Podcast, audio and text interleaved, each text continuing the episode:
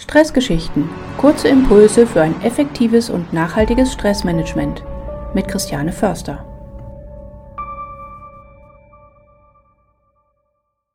Eine der größten Herausforderungen in meinem letzten Leben als Führungskraft war die, dass ich selten Nein sagen konnte.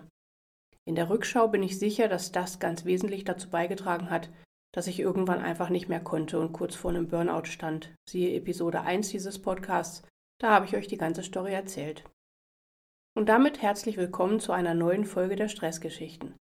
Ich freue mich, dass ihr auch dieses Mal wieder mit von der Partie seid, denn heute geht es um das wichtige Thema Nein sagen, sich abgrenzen und damit letztlich natürlich um Selbstfürsorge. Wer kümmert sich um das neue Projekt? Wer organisiert das Event? Wer nimmt das Thema XY mit und klärt, wer kümmert sich um dies und um das?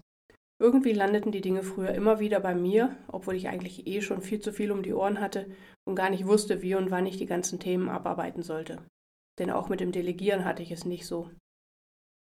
Sowohl im Job als auch im Privaten. Wenn sich niemand fand, der sich kümmern konnte oder wollte, richteten sich die Augen auf mich, beziehungsweise habe ich mich auch ganz proaktiv bereit erklärt, mich der Sache anzunehmen.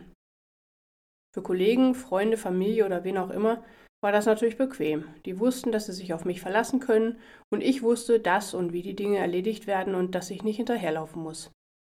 Für mich war es aber trotzdem zwiespältig. Einerseits gab es mir ein gutes Gefühl, als zuverlässig, hilfsbereit und ja, vielleicht sogar ein Stück weit als unentbehrlich wahrgenommen zu werden.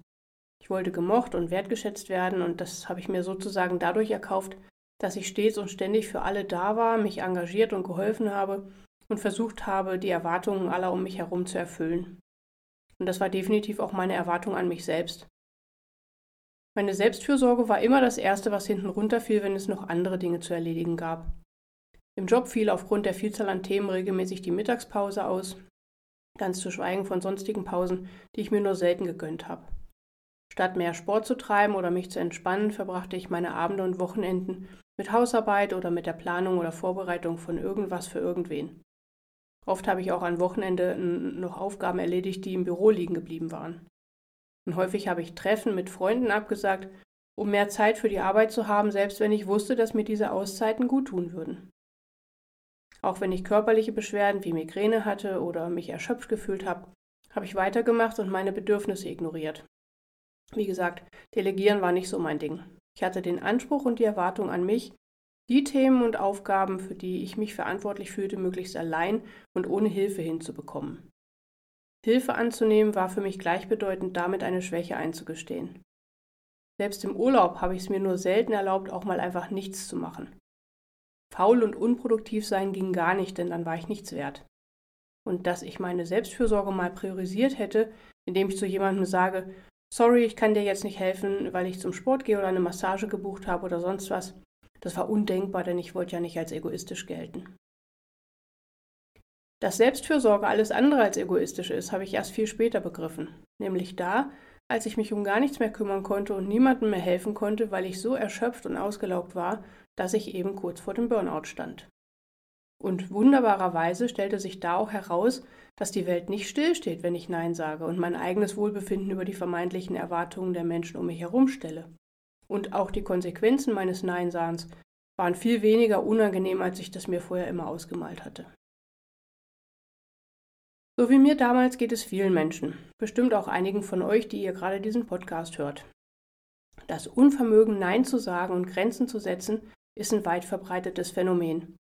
Und die Ursache liegt meist einmal mehr in unseren Glaubenssätzen, also diesen individuellen Regeln in unseren Köpfen, die unsere Wahrnehmung und Bewertung steuern oft ohne dass uns das bewusst ist. Viele Menschen glauben, dass sie nur gemocht und akzeptiert werden, wenn sie anderen ständig helfen und ihre Erwartungen erfüllen. Sie fürchten, dass ein Nein zur Ablehnung oder Zurückweisung führen könnte. Oder Personen, die unter einem starken Perfektionsdrang leiden, die glauben, dass sie immer alles perfekt machen müssen, um wertvoll zu sein. Sie haben Angst davor, dass ein Nein als Unfähigkeit oder Schwäche interpretiert werden könnte. Auch das Thema Schuldgefühle spielt oft eine Rolle. Menschen denken, die eigenen Bedürfnisse über die Bedürfnisse anderer zu stellen, ist egoistisch und unverantwortlich. Auch die Angst vor Konfrontation oder Streitigkeiten kann dazu führen, dass Menschen sich scheuen, Nein zu sagen. Es muss immer alles harmonisch sein, selbst dann, wenn man sich selbst damit schadet. Andere wiederum haben ein sehr geringes Selbstwertgefühl und glauben oft nicht daran, dass auch ihre eigenen Bedürfnisse wichtig sind und respektiert werden sollten. Ne? Sie fühlen sich nicht berechtigt, Nein zu sagen. Und last but not least, manche Menschen glauben, dass sie nur dann Sicherheit und Kontrolle über ihr Leben haben, wenn sie alles selbst in der Hand behalten und keine Hilfe von anderen annehmen. Wenn man so denkt, bittet man eben nicht um Unterstützung und sagt auch dann nicht Nein, wenn man schon völlig überlastet ist. Was auch immer bei euch dazu führt, dass ihr nicht Nein sagen könnt, ich möchte euch in dieser Woche zu einer Challenge einladen. Eine Übung in acht Schritten, durch die ihr die Fähigkeit entwickeln könnt, Nein zu sagen und euch selber besser abzugrenzen. Ich habe das die Neinsager-Challenge getauft. Die geht so. Schritt 1. Bevor du mit der Challenge beginnst, nimm dir etwas Zeit und überlege, in welchen Situationen du normalerweise Schwierigkeiten hast, Nein zu sagen. Versuch herauszufinden, warum das für dich problematisch ist. Als Hinweise kannst du die Glaubenssätze und Ängste nutzen, die ich gerade beschrieben habe. Schritt 2. Definiere klare Ziele für deine Neinsager-Challenge. Zum Beispiel könnte dein Ziel sein, öfter Nein zu sagen, um deine eigenen Bedürfnisse zu priorisieren oder um deine Ziele und deine Zeit und Energie besser zu managen. Schritt 3. Werde dir bewusst über deine eigenen Grenzen und Bedürfnisse. Wenn du dich in einer Situation unwohl fühlst oder überfordert bist, ist es wichtig, diese Grenzen zu respektieren und Nein zu sagen. Schritt 4. Stärke dein Selbstbewusstsein, indem du dir immer wieder sagst, dass es völlig in Ordnung ist, für dich selbst einzustehen und deine Bedürfnisse zu verteidigen. Du hast das Recht, Nein zu sagen, ohne dich schuldig zu fühlen. Schritt 5. Menschen sind generell kooperativer und verständnisvoller, wenn ihnen Dinge erklärt und Alternativen angeboten werden. Daher, wenn du Nein sagst, biete alternative Lösungen oder Kompromisse an, um konstruktiv mit der Situation umzugehen. Aber bitte vermeide es unbedingt, dich zu rechtfertigen. Schritt 6. Beginn die Challenge mit kleinen Schritten. Sag in einfachen Situationen, in denen du normalerweise Ja gesagt hättest, bewusst Nein. Mit jeder abgelehnten Anfrage wirst du selbstbewusster werden und es fällt dir leichter, Grenzen zu setzen. Schritt 7. Reflektiere deine Erfahrungen und frag dich jedes Mal, wenn du erfolgreich Nein gesagt hast, wie hast du dich gefühlt? Hast du deine Grenzen erfolgreich verteidigt? Was kannst du aus dieser Situation lernen? Und schließlich Schritt Nummer 8, ganz wichtig. Bleib konsequent bei deiner Neinsager-Challenge und setze dir realistische Ziele. Es ist völlig normal, dass es Zeit braucht zu lernen, wie du auf gute Weise Nein sagen kannst. Immerhin hast du die umgekehrte Verhaltensweise vermutlich über mehrere Jahrzehnte eingeübt. Also sei geduldig mit dir selbst. Indem du die Neinsager-Challenge konsequent praktizierst, wirst du allmählich lernen, deine eigenen Grenzen zu respektieren und dich selber besser zu schützen.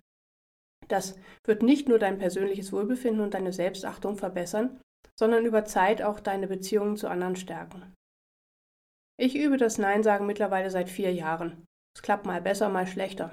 Aber unterdessen schaffe ich es im Allgemeinen ganz gut, meine Bedürfnisse und auch meine Grenzen wahrzunehmen und sie als den Rahmen zu sehen, den ich nur verlasse, wenn das meine ausdrückliche Entscheidung ist.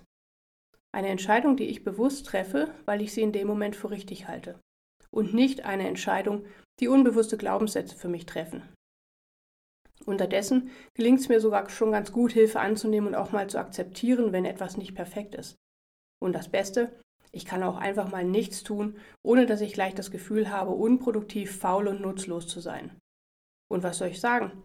Mich hat bislang noch nie der Blitz getroffen, wenn ich Nein gesagt habe, und ich habe auch weder Ablehnung erfahren, noch hat irgendjemand den Kontakt zu mir abgebrochen. Probiert es aus. Ihr werdet sehen, wie viel mehr Lebensqualität ihr gewinnt, wenn ihr zu euch steht und auch mal Nein sagt. Und wenn ihr eure eigenen Stressgeschichten teilen wollt, meldet euch gerne bei mir.